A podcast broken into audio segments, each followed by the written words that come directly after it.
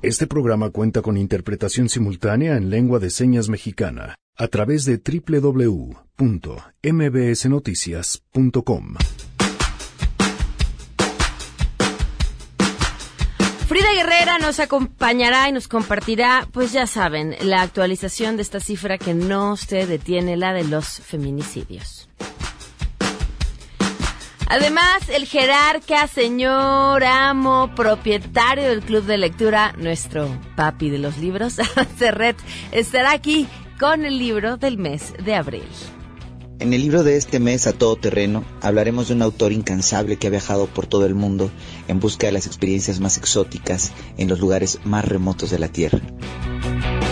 Tenemos buenas noticias. Hoy la ciencia es portadora de buenas noticias. Enrique Ansúrez nos platicará de qué se trata. Quédense, así arrancamos a todo terreno. MBS Radio presenta A Todo Terreno con Pamela Cerdeira.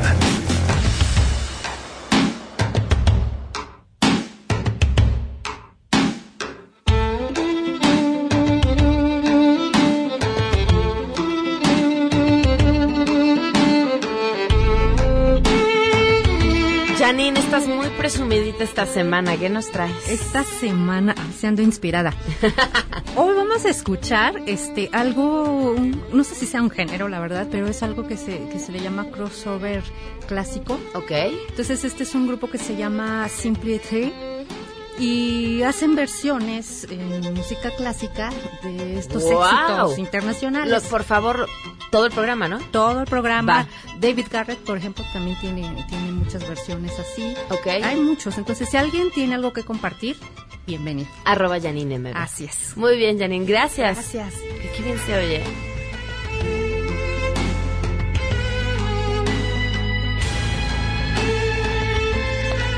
Bienvenidos a Todo Terreno, gracias por acompañarnos en este miércoles 10 de abril del 2019. Soy Pamela Cerdeira, el teléfono en cabina 5166-1025, WhatsApp 5533329585, correo electrónico a todoterreno arroba mbc.com y en Twitter, Facebook e Instagram me encuentran como Pam Cerdeira. Estamos celebrando nuestro mes de aniversario y por supuesto vamos a tener un festejo. Adán, ¿vas a ir al festejo? Este viernes vamos a celebrar a todo, vamos a beber, vamos a cantar, vamos a comer, vamos a pasarla increíble y nos encantaría que ustedes que nos escuchan estén con nosotros. Vamos a regalar dos, dos, solo dos, tres, uno por teléfono, ¿va? Al 5166125, a ver quién nos hable ahorita y nos diga cómo se llama nuestro papi de los libros. Así de facilito. 5166-1025. Creo que Adán me va a retirar el habla después de ese apodo. Y los otros dos los vamos a dar por WhatsApp a quienes son parte de nuestra lista de difusión. Les damos chance que se agreguen eh, la próxima media hora.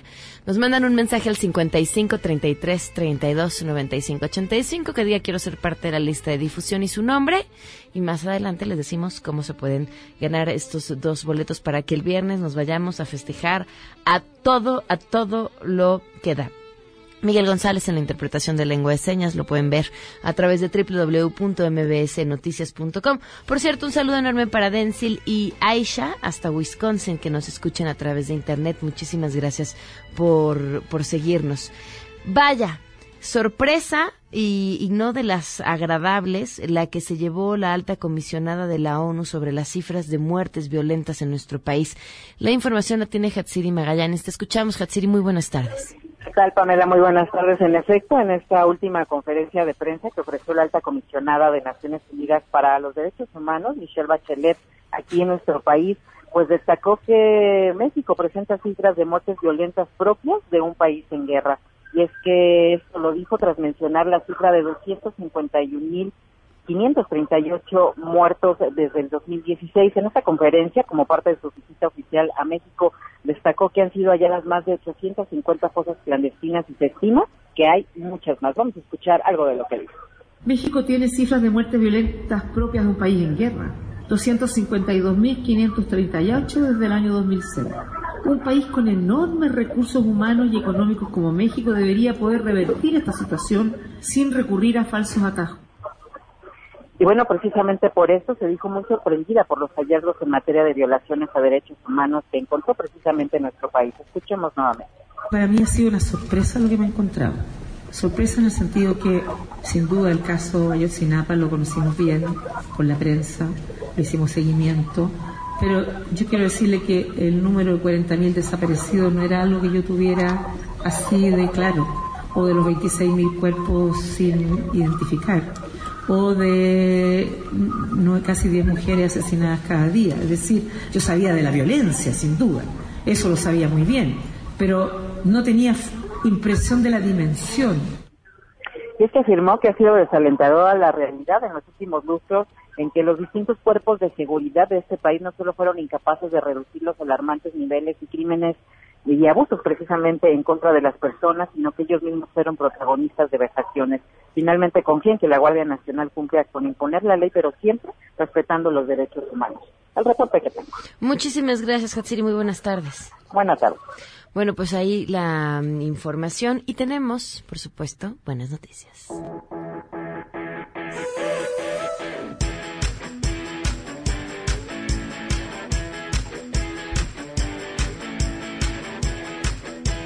Seguramente ya tuvieron la oportunidad de ver esta fotografía, la primera fotografía de un agujero negro que por supuesto conseguido a través de, vaya, una serie de, de equipos espectaculares que alcanzarían a ver un pelo a kilómetros de distancia kilómetros y kilómetros y kilómetros de distancia. Y justamente es lo que Enrique Unsures nos va a compartir esta tarde para que entendamos la magnitud de este acontecimiento que pues se acaba de dar prácticamente a conocer. La imagen la hizo pública el consorcio Event Horizon Telescope y bueno pues por supuesto, entender también la magnitud de esto, porque más allá de la fotografía que hoy podemos ver, eh, también lo que este lo que esta fotografía nos podría dar hacia un futuro, ¿no? O lo que estos mismos avances podrían darnos, incluso en términos eh, prácticos de, de, la vida, porque así, así resulta o así pasa con la investigación científica. No nos contesta Enrique Ansures y es importante que él nos explique este tema, así que vamos a hacer una pausa y si lo logramos contactar a tiempo, que sea el que nos lo comparta. Vamos a una pausa y volvemos. En unos momentos, en A Todo Terreno. Adán Serret está aquí. ¿Qué medidas crees que deban tomarse frente a los migrantes centroamericanos que regresan a Estados Unidos a México? Pues si ya los están regresando de Estados Unidos, pues lo más óptimo es que se regresen a su país, ya que aquí la inseguridad es terrible, por un lado, y por otro lado, pues también por lo que nos estamos dando cuenta y este fenómeno también, ya no hay tanto trabajo como antes. Entonces, pues lo más óptimo es que se regresen a su país. Pues yo creo que se debería hacer lo que es en los demás países, pues deportarlos, no tenemos por qué tenerlos o no tenerlos, pues si alguien quiere presidir nuestro país y cree que, se, que pueda aportar algo, que sea trabajador y que sirva a la sociedad, pues que se quede y que requiera los permisos necesarios. Si no, pues sí tienen que deportar y ya. Con los migrantes centroamericanos, pues si los dejaste entrar, ahora los tendrás que aguantar. Regresamos a todo terreno. A todo terreno con Pamela Cerdeira. Continuamos.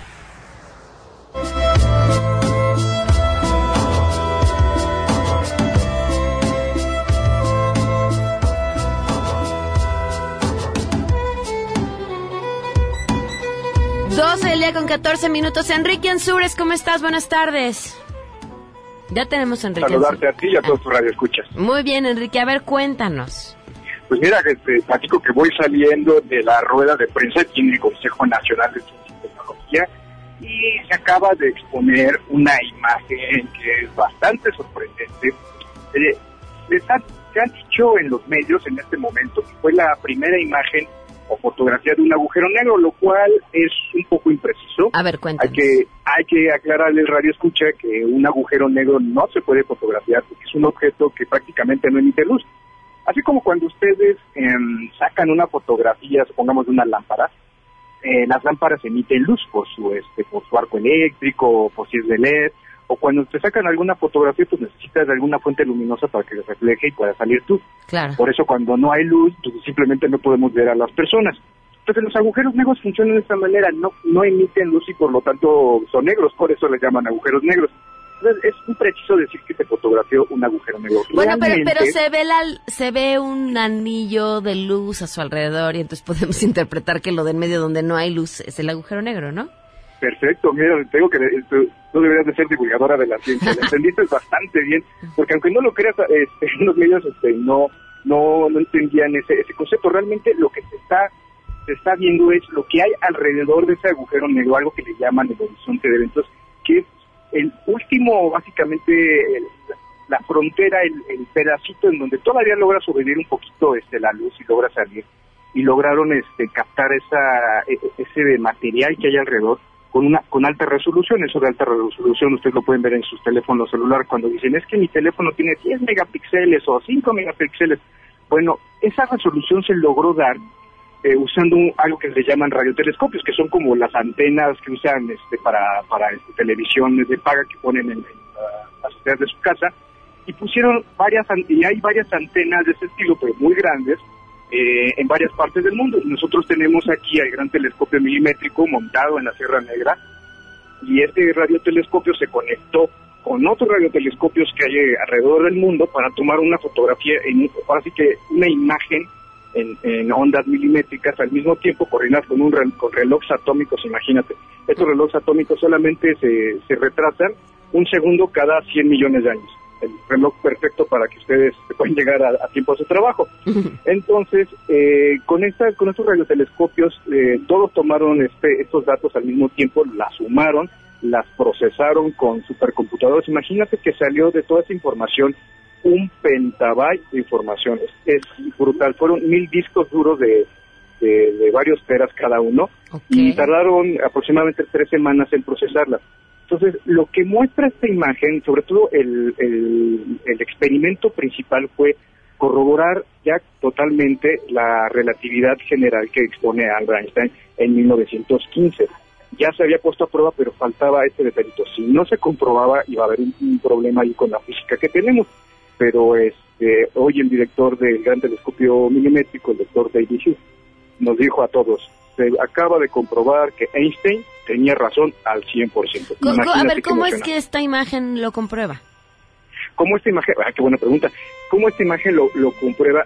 Eh, con el material que, que tú me acabas de decir, justamente que se toma esta imagen, eh, tenía que comportarse de cierta manera según los modelos. Haz de cuenta, en la computadora meten las, las ecuaciones de Einstein y dicen, bueno, así se debería de ver una imagen. Entonces eh, ya sacan la imagen real y coincide con la imagen que, este, que habían teorizado. Entonces se comprueba la teoría con la observación. Ujú. Ok, ok, ok. Ahora, lo que le platicaba al público en el eh, bloque anterior, que muchos, ok, vemos la imagen y ya, pero hacia dónde esto podría llevarnos, ¿no? Porque siempre tiene un alcance, Ay, ¿me puedes- uno mucho más allá la- y otro práctico. O ¿Me sea, puedes repetir la pregunta que no te escuché? ¿cuál es el alcance de esto, de lo que hoy estamos viendo? Bueno, el alcance es infinito. Podemos observar eh, bastantes este, regiones, bastantes regiones del, que hay en el espacio, Ujú. pero este, básicamente ahora sí que es infinito, pero todo depende de la capacidad y cuántos radiotelescopios tengan para colectar la luz. Ok. Enrique, algo importante que agregar sobre este tema para el público. Bueno, pues es que eh, básicamente estamos viviendo un momento histórico, aunque uno, aunque pueda sonar relevante, que eh, estamos comprobando una teoría que nos está este, dando frutos en, este, en nuestra vida cotidiana, aunque no lo vemos. Y una de esas es los, los este, supongamos los, los satélites que nos de geoposicionamiento, con los que usamos estos mapas para encontrarnos en dónde estamos o, o poder, pues, que operan justamente usando la teoría general de la relatividad. Y sin esta teoría, pues no podrían funcionar muchas cosas. Entonces, este, es un momento histórico, hay, hay que celebrarlo y hay que seguir apoyando a la ciencia.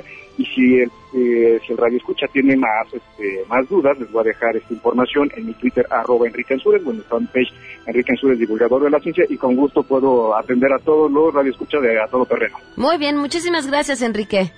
Es un placer. Muy Un buenas tardes. Bye. Feminicidio en México con Frida Guerrera. No las dejamos invisibles. A todo terreno. Respirar para sacar la voz, despegar tan lejos como un águila veloz. Respirar un futuro esplendor, cobra más sentido si lo creamos los dos. Frida, muy buenas tardes, gracias por acompañarnos, ¿cómo estás? Hola Pam, muy buenas tardes. Pues aquí alarmada con esas declaraciones de Michelle Bachelet. Sí. donde nos- pues se, se alarman, es increíble que, que haya este esta esta impresión y esta percepción de México, eh, cómo estamos ya desde el punto de vista de Amnistía Internacional, de como el primer lugar en América Latina en el tema de el feminicidio y, pareciera que no que no hay eco, Pam. Eh, los números crecen todos los días. Eh, Puebla nos alarmó el fin de semana cinco feminicidios en menos de 48 horas. Esto la- lo sitúa inmediatamente en uno de los primeros cinco lugares. Eh, pareciera a veces, Pam, este, competencia entre estados y, y nos parece bien grave. O sea, según los datos que nosotros eh, llevamos en esta documentación, eh, que estamos empatando con los datos que da la pues el, el ejecutivo directamente eh, hasta el 8 de abril tenemos 641 asesinatos violentos de mujeres, homicidios de mujeres, nosotros tenemos 473 feminicidios. Y pues bueno, los números no paran, las desapariciones tampoco. Ayer justo compartía la información de cinco mujeres que desaparecieron en Oaxaca el mismo día y en la misma zona, esto en Sola de Vega y en la Sierra Sur de, de De Oaxaca. Y, y esto es, ya se, ya parece cotidiano. Yo ¿Cuál, es el perfil en, el- la historia de estas cinco mujeres? ¿Hay un perfil similar, eh, situaciones bajo las que hayan desaparecido similares, además de la localidad que nos dices? No, Pam, de hecho una de ellas es madre de tres chiquitas. Eh, una chica que desaparece primero, una niña de 14 años, y pues a las horas desaparece la madre con las tres niñas y hasta el momento pues nada se sabe de ella. No hay similitud, pero obviamente el el pues el que estén desapareciendo prácticamente todas mujeres en todo en todo el país, porque ahorita yo tengo en en espera a dos familias de la, del Estado de México que están, eh, pues estamos viendo cómo, cómo apoyar. Ya tienen una cédula de búsqueda, ya no hay necesidad de estar presionando a las autoridades. Les dan un informe de lo que de lo que está haciendo la Fiscalía de Desaparecidos en el Estado de México o en cualquier fiscalía y ya. Es como un tema de cuestión de esperar. Eh, tenemos el caso de, Karen Estefanía, que fue desaparecida desde el 27 de octubre. Eh, su mamá la ha estado buscando desde entonces y ahorita estamos en espera porque hay un cuerpo que aparentemente es muy, muy, muy parecido eh, al de Karen Estefanía. Desde hace ya unas semanas se nos notificaron de esto. Las, la prueba de genética ya se realizó, se supone que ya se mandó, pero estas zozobras así como la- las acaba, o sea, Rocío está más que, que es la madre de Karen, está más que, que, que muriendo todos los días, porque todos los días me, me despierta temprano y me dice, Frida, no te han dicho nada, cuando a mí no me deberían de decir, ¿no? Es a ella, claro. es a ella y es un cuerpo que es encontrado en los límites de entre Michoacán y Colima que ya fue puesto en la, fosa común y ese es otro peregrinar que bueno tú también nos has acompañado en este en este tipo de situaciones cuando hay que ir a buscar los cuerpos a las fosas comunes y, y está bien grave Pam. A mí me, me apachurra el corazón de verdad porque eh, siento como que de repente con tanta información, con tanto desatención, porque pareciera que tenemos este déficit de atención, eh, la gente, a la gente se le olvida y como que de pronto sí les es importante el ni una menos o el ni una más y pum, de pronto se cae y desgraciadamente eso es todos los días. Revisaba una nota el día de ayer justamente donde pues nos dicen que los feminicidios eh, subieron en cuatro años en el país a 105%. Ujú. Y eso es bien grave. Yo creo que tenemos muchísimo más que hacer que, que pues empujar eh, como sociedad. Me parece excelente la campaña de amnistía, de pues nos quedemos vivas todas, ¿no? Y creo que es una es una manera de también responderle a, a las mujeres, pero hay que hacer más. O sea, la, la, de repente la sociedad se queda entrampada en un tema y, y como que el resto ya deja de existir, ¿no? Yo ayer justamente también lo comentaba el tema de los niños asesinados y el bebé más chiquito lo encuentro el día de hoy en una nota en Puebla de un bebé de, dos meses que es el más reciente, niño, ya estamos rebasando los 27 niños en lo que va del año, ya en mucho rebasamos a las niñas justo con un feminicidio que se dio el de ayer en Zacatecas, eh, de una niña de, de 10 años y, y pues esto es desgraciadamente Pam, todos los días eh, hay mucho que trabajar, hay mucho en que centrarnos como para seguir en, en guerras estériles entre hombres y mujeres, entre eh, buenos y malos, eh, creo que tenemos ya que despertar, porque nos estamos, nos están asesinando aisladas justamente, nos están separando cada vez más y cada vez más son niñas y cada vez más son niños y cada vez más crecen los números. El domingo te comento, Pam, documentamos 15 feminicidios en un día. Y eso es bien, bien, bien grave. Frida, muchísimas gracias por el dato. Que te sigan para que estén al tanto de, de, todas estas historias que tú te encargas de compartir y de hacer que, que no queden en el olvido, porque junto con el olvido viene la impunidad y de la impunidad pues ya vimos las consecuencias.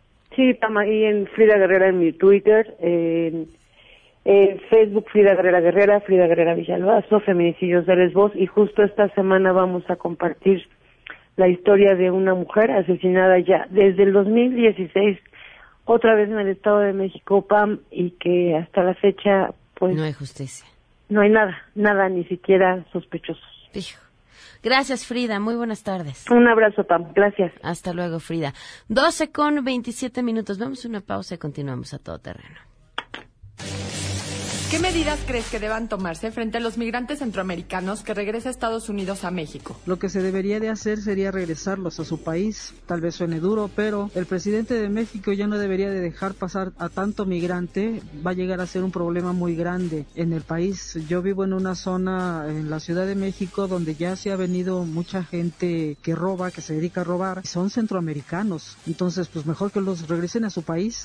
Yo creo que hemos sido muy laxos en el tema de la migración si bien existe un programa que se llama Permanecerá en México, el cual permite a Estados Unidos regresar a algunos migrantes centroamericanos que buscan asilo en este país, deberemos endurecer un poco más el programa o bien solicitar apoyo a Estados Unidos para que financie el mismo. ¿Por qué no pedirle al señor Trump que así como les niega el asilo, pues también que costee los gastos para que regresen a sus países de origen de entrada, así como él nos critica, pues nosotros criticar las consecuencias de sus decisiones, ¿no?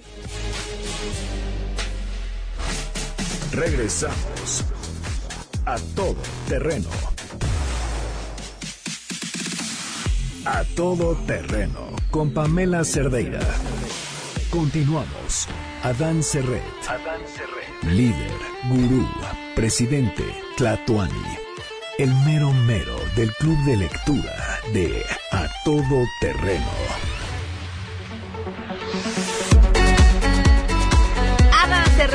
Estás? Hola Pamela, muy bien. ¿Y tú cómo bien, estás? Qué gusto bien. que estés aquí. Nos Gracias. gustó muchísimo el libro del mes pasado. El libro del mes pasado, eh, Tsunami, me parece que es un libro para aprender mucho, para disfrutarlo también, para entender eh, cuál es el contexto, cómo es la vida ahora del feminismo. Y pues bueno, creo que es un libro que más que nunca está en, en, en, en, no, es, no sé si decís en boga, sino es más útil que nunca. Este, Lo- son más útiles que nunca este tipo de libros. Y lo sigo leyendo porque no lo he terminado, pero le contaba a Dan y lo comparto con ustedes que nos están escuchando que, bueno, y, y si, si nos siguieron escuchando seguramente se habrán dado cuenta porque lo decía al aire, así de, es que hoy leí esto y esto, hoy viene al caso por tal, tal, Claro, tal, tal, hoy claro. leí esto por- y así parecía que cada vez que abría una página estaba de cierta forma eh, leyendo lo con lo que me iba a encontrar ese día, la información en general. Sí, es un libro que en muchos sentidos a mí me, me apasionó porque usualmente, pues bueno, desde la posición que uno tiene no puedes ver muchísimas cosas, ¿no? Y quizás sí hay cosas que te tienen que decir. Por ejemplo, el texto de Viviana Benchushan, que dice cómo es un taller literario que es absolutamente Machista. machista. Yo no lo veía así en ese sentido, pues es duro, son crueles, son malas personas, personas, pero yo pensaba que eran así con todos, pero no lo vives de igual forma si el maestro es un hombre con el que tienes una relación mucho más eh, eh, horizontal que si el Señor se plantea en una relación completamente vertical hacia ti, ¿no? Claro. Entonces, eh, ese tipo de, de- de experiencias, pues uno no tiene más ¿Y sí que son aprender. así de rudos? Pues creo que han ido cambiando, eh, no sé, eh, yo nunca he tomado un taller literario porque no me gustan, en ese sentido, donde no me gusta, lo que no me gusta es que alguien humilla a otra persona, Claro. que se burlen, eh, creo que no debe ser así. Obviamente yo creo que han cambiado, pero usualmente sí eran así. Cuando yo era joven, como a los 17, Cálmate. 18, Ah, este, alguna vez fui y el- la primera persona que leyó lo que lo, lo que le dijo el, el tallerista, oye, ¿tú, tú sabes español, tú tienes idea de lo que es el español. ¿En Tú lo que tienes que hacer es regresarte al kinder y aprender lo mínimo de gramática. Tú no tienes la menor idea de lo que es escribir. Nunca vas a poder ser escritor y por favor no vuelvas. Y, y- y era alguien que llevaba ahí un año, ¿no? O sea, esta es la forma en la que usualmente se hablan y como dice justamente Viviana Benchushan, es una forma muy eh, heteropatriarcal de hacerlo, ¿no? Porque alguien te va a poder decir eso. En el mejor de los casos, mira, la verdad es que tú tienes que revisar con mucha fuerza la gramática. eh, todos podemos escribir y las reglas de el castellano son básicas para redactar un texto decente, ¿no? Claro. No es ser diplomático, sino ser una persona civilizada Eh, y a ver, normal, pedagógico, quizá. que es a lo que estás Exactamente, en un taller. eso es lo que vas a hacer, pero bueno, eh, tiene muchos textos muy interesantes. Insisto, el de Daniel Arrea, para mí el diario de su maternidad me parece absolutamente deslumbrante. Y eh, bueno, también el que decía el de Cristina Rivera Garza, todas ellas eh, son mujeres eh, muy exitosas, muy talentosas, que tienen un, lugar importante en el medio cultural mexicano y que creo que con este libro tenemos una percepción incluso de qué leer no solo en las librerías, sino también qué leer en los periódicos. Todas ellas tienen libros y en general participan mucho en la vida pública. Entonces, bueno, es Tsunami a cargo de una eh, gran escritora y, y, eh, Gabriela Jauregui en el editorial Sexto Piso. Y el que traigo este mes es un libro como nunca había traído un libro de estos. Es una suerte de ensayos y libros de viajes. Eh, los libros de viajes son quizás de la literatura más apasionante que hay en el mundo y quizás el escritor por antonomasia de viajes es Paul Theroux, el que traigo el, el libro. Eh, justamente me decían aquí en la producción que es bastante interesante el título. Yo no yo no conocía la ayahuasca, pero el libro se llama En busca de la ayahuasca y otros desvíos, eh, ensayos y reflexiones en la editorial Almadía. Fíjate que Paul Theroux para mí además tiene un significado muy especial por dos cosas. Eh, la primera, que la primera reseña que escribí en mi vida a los 17 años en, un- en una revista eh, que se publicó fue de Paul Theroux, justamente un libro que tiene apasionante sobre su amistad con V.S. Naipaul, un escritor trinitario que fue premio Nobel. Eh, es una donde salen, eh, se desangra y las las cicatrices de toda amistad profunda, como si un escritor con otro escritor. Eh, Se llama La sombra de Naipul. Eh, tiene, insisto, libros de viajes por todo el mundo. Paul Theroux, eh, tuve la oportunidad también de conocerlo, eso fue fantástico. Estuve con él en Oaxaca, lo presenté allá. Y eh, le pregunté a Paul Theroux que cuál era la única parte del mundo, que, que, que es impresionante porque estás hablando con él y llega alguien de China y puede hablar algunas palabras de chino y sabe todo de China. Él tiene un libro donde recorre en tren todo China. Ok. Eh, tiene otro libro donde recorre en tren desde Canadá hasta la Patagonia y tiene otro donde recorre toda Europa en tren. Eh, él vivió en África un tiempo. Y este libro es bastante, eh, eh, ah, decía yo, le pregunté a Paul Theroux que qué países no conocía y me dijo, eh, yo lo pensé, saqué la conclusión, pero él me dijo Noruega, eh, Dinamarca y Suecia y pensé los lugares más civilizados del mundo. No le interesan mucho a Theroux. Él odia viajar como turista, él odia viajar por placer. Él lo que hace justamente es viajar para aprender, para conocer y ser todo lo opuesto a un turista. Justamente en busca de la ayahuasca es un, un texto que a partir de un gran escritor, William Burroughs, él estuvo en México, Burroughs, y mató a su esposa aquí, le puso una manzana en la cabeza, no le dio y, la, la- no le dio la manzana, la mató, es muy famoso, es, en la colonia Roma, hay un tour incluso de Burroughs, y eh, Burroughs escribe sobre la ayahuasca y Paul Theroux desde que lo empieza a leer dijo, yo quiero ir a probar esto.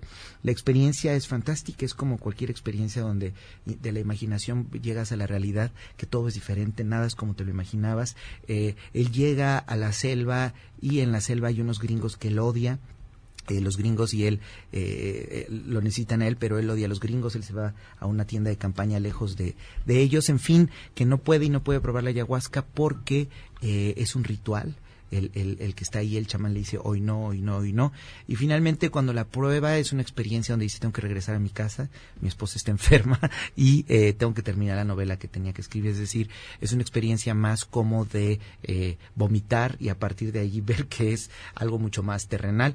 En fin, eh, creo que a partir de las lecturas, Paul Theroux va viajando por el mundo y una cosa que me fascina es que mientras viaja, él todo el tiempo está leyendo y escribiendo. Es un lector incansable, pero como a mí me dijo, eh, me dijo, I'm, not an intellectual. O sea, odia ser un intelectual y eso me encanta. Un lector y un escritor que utiliza la literatura para vivir, para viajar por el mundo, para jamás estarse en paz.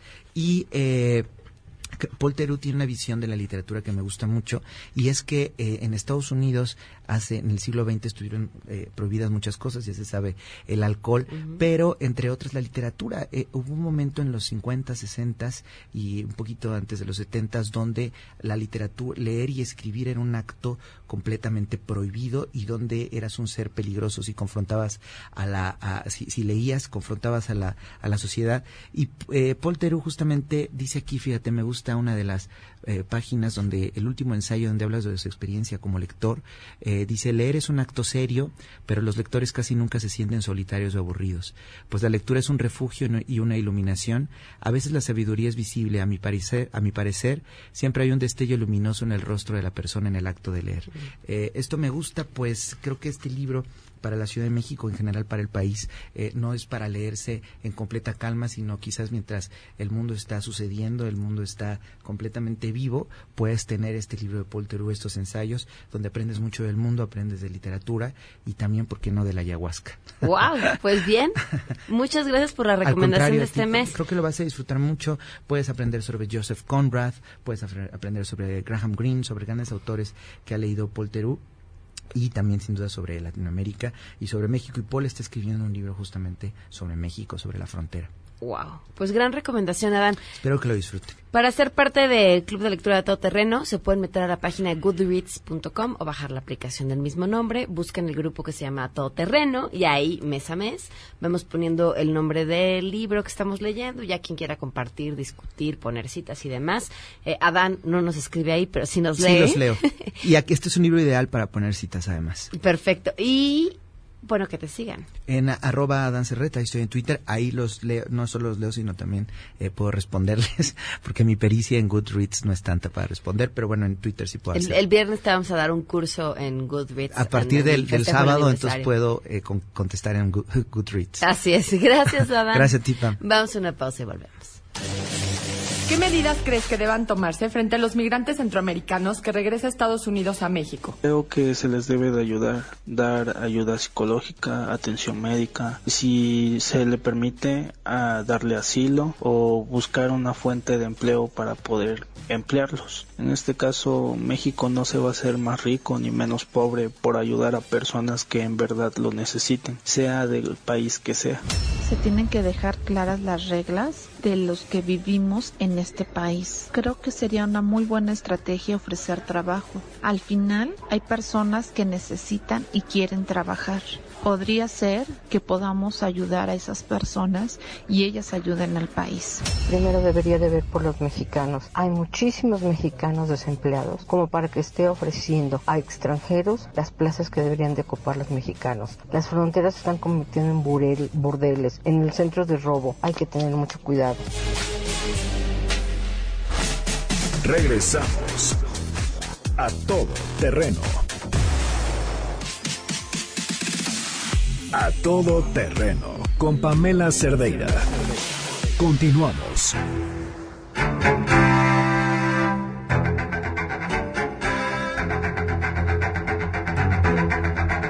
Continuamos a todo terreno con Chaleón Portilla está aquí, que además viene muy bien acompañada de Javier Sirvent. ¿Cómo están? Bienvenidos. Muchas gracias, Pamela. gracias, Pamela, por recibirnos. Estuvieron aquí hace un año para invitarnos al Festival del Adulto Mayor y me da muchísimo gusto que repitan otra vez. Cuéntanos.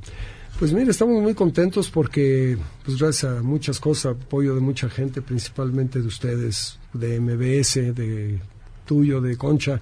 Tuvimos un evento muy exitoso, recibimos 11 mil personas el año pasado y este año esperamos que todavía sea mejor tenemos más conferencias, tenemos más espectáculos, tenemos más patrocinadores. Es un evento que podemos hacer por eso a través de los patrocinadores, lo podemos hacer gratuito para la gente. Es un evento que está abierto para todos, para que nos visite toda la gente que quiera venir, pueden venir con sus nietos, con sus hijos. Es un evento familiar súper padre. ¿Cuándo va a ser? Es 26, 27, 28 de abril, o sea, la semana de Pascua, el fin de semana, y es de 10 a 7. Y la verdad, sí, es, es una cosa increíble. Las pláticas y las conferencias que van a ver son de una calidad, así como de universidad. Oye, yo llevaba el año pasado a la abuelita de mi esposo, que tiene 96 años, y estaba sorprendida, así como de, wow, ¿a dónde me trajiste? Todo lo que hay aquí, todo lo que hay aquí es para mí, todo lo que me está hablando a mí, desde los stands, las conferencias, los talleres, todo. Estaba realmente fascinada. Pues este año va a estar mejor, ¿verdad? Porque siempre se aprende. Entonces, 20 26, 26 27, 28, de abril de 10 a 7. Ok. En, el foro Pepsi. En el Pepsi Center. Pepsi Center, sí, que es dentro del World Trade Center. ¿En dónde pueden encontrar detalles sobre las conferencias y todo lo que va a haber? Mira, en www.festivaldeladultomayor.com. Te puedes preregistrar, aunque es sin costo. Eh, tú tienes que llegar y te tienes que registrar, pero si lo haces en línea es mucho más fácil. Ya nada más llegas y te dan tu gafete, ¿no? Y a partir del próximo lunes ya te puedes también registrar en todas las pláticas para que ya tengas asegurados tus lugares. Ah, perfecto, pues felicidades. No, muchas gracias. Enlace 50 va a tener un foro que es el foro de MBS y van los expertos de Enlace 50 a dar conferencias. Va a estar buenísimo. Muy bien, muchas gracias. Gracias, Pamela. Vamos a una pausa. Regresamos a todo terreno. A todo terreno con Pamela Cerdeira. Continuamos. Enneagrama. Nueve formas de ver la vida con Andrea Vargas y Adelaida Harrison. A todo terreno.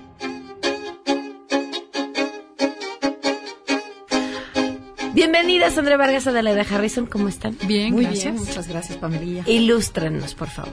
Bueno, fíjate, otra manera para descubrir tu tipo de personalidad es la actitud que cada tipo de personalidad toma frente al comunicarse. Se fijan cómo cada semana así de, bueno, a ver, Pamela, te vamos a dar otra, oportunidad. Porque todavía la señora no encuentra, no, ya la encontró. Ah, ya. Pero bueno, pero para todo el público, Sí, sí, sí, ¿no? está por bien. eso es bien importante y por eso mencionamos un poco. No, y además entender a la gente con la que te comunicas todos los días por qué dice las cosas como las dice. Ok. ¿no? Entonces, de veras, tome papel y pluma. Ahí les va. La personalidad uno. Son conocidas como perfeccionistas o reformadoras porque son ordenadas, estructuradas, exigentes y moralistas. La actitud que toman al comunicarse es a través de enseñar o predicar. Dedo apuntador, o sea, te lo dije. Y se centran en el comportamiento y no en la motivación. Por ejemplo, el papá que saca un 6 de calificación se va a fijar en el 6 y no va a decir, oye, pero a ver, ¿qué te pasó? Si tú eres muy bueno. O sea, se enfoca en lugar de, en, en, en, en el resultado, en lugar de qué lo originó. Ok. ¿Ok? En cambio, el 2, que es la personalidad conocida como ayudador o colaborador, son serviciales, son esa gente que es cálida, que a veces pueden ser invasivos.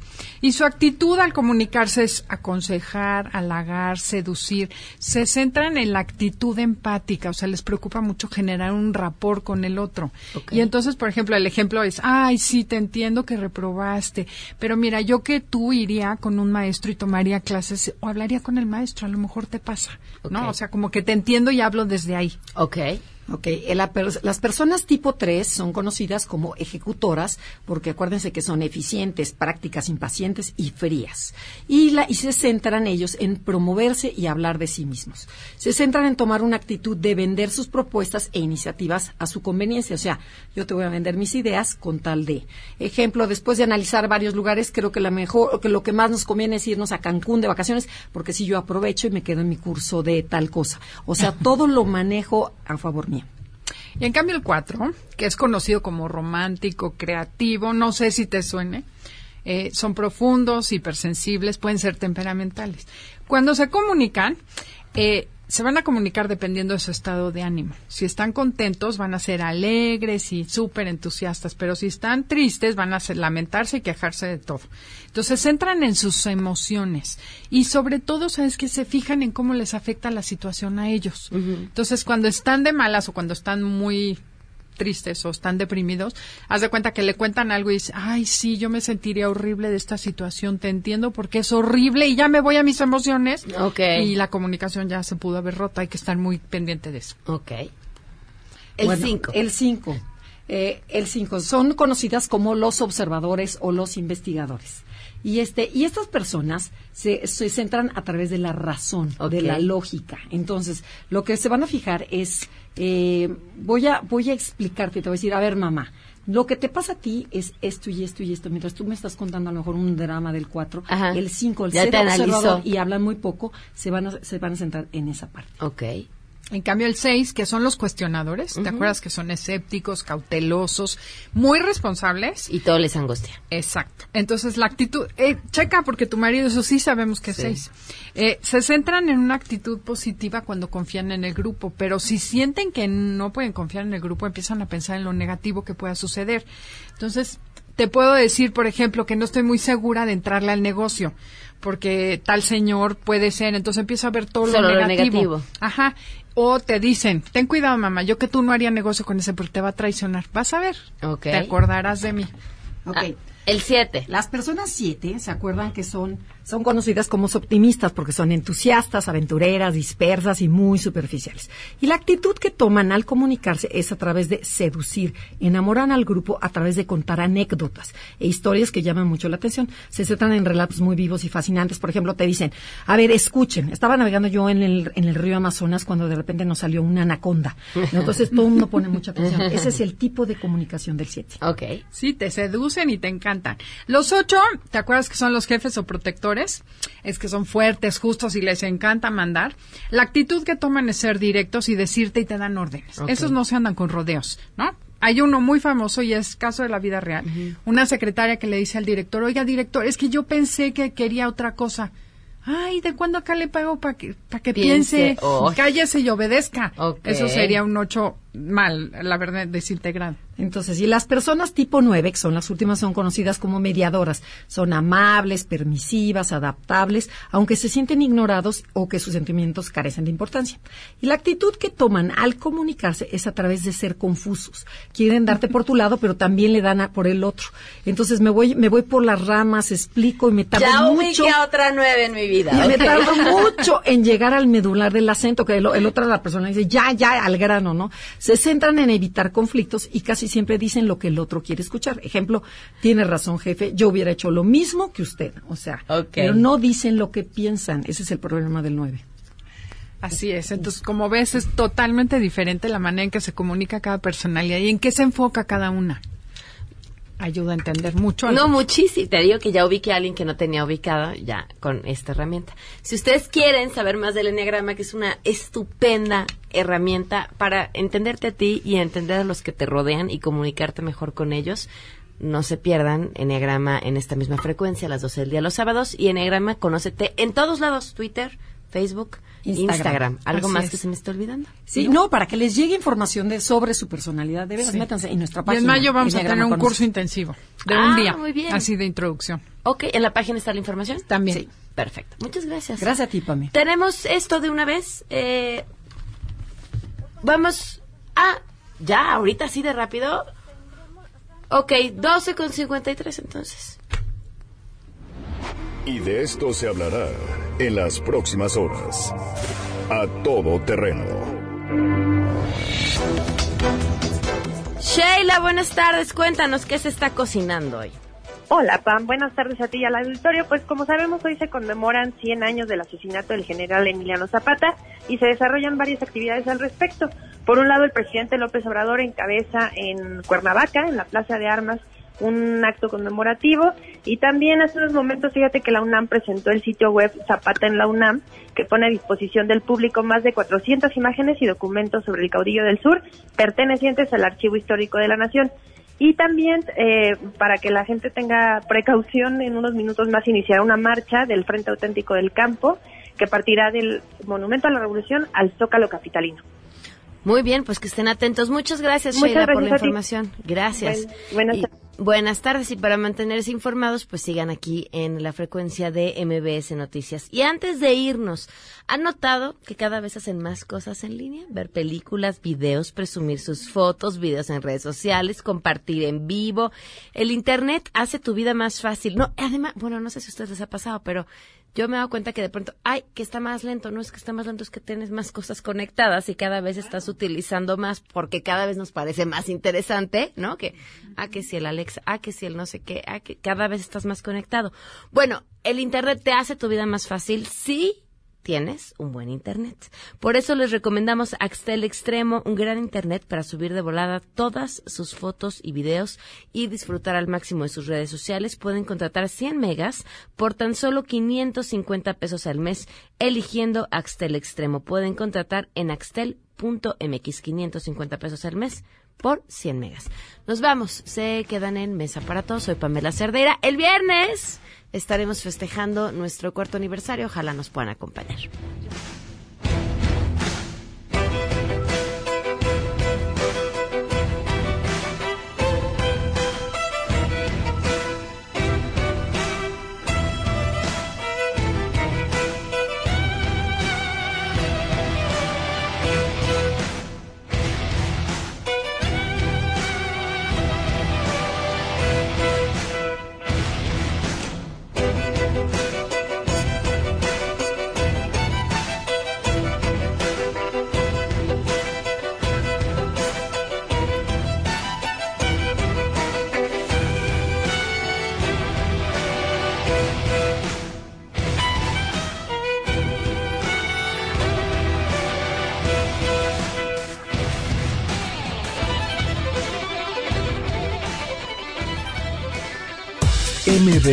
Radio presentó A Todo Terreno con Pamela Cerdeira, donde la noticia eres tú.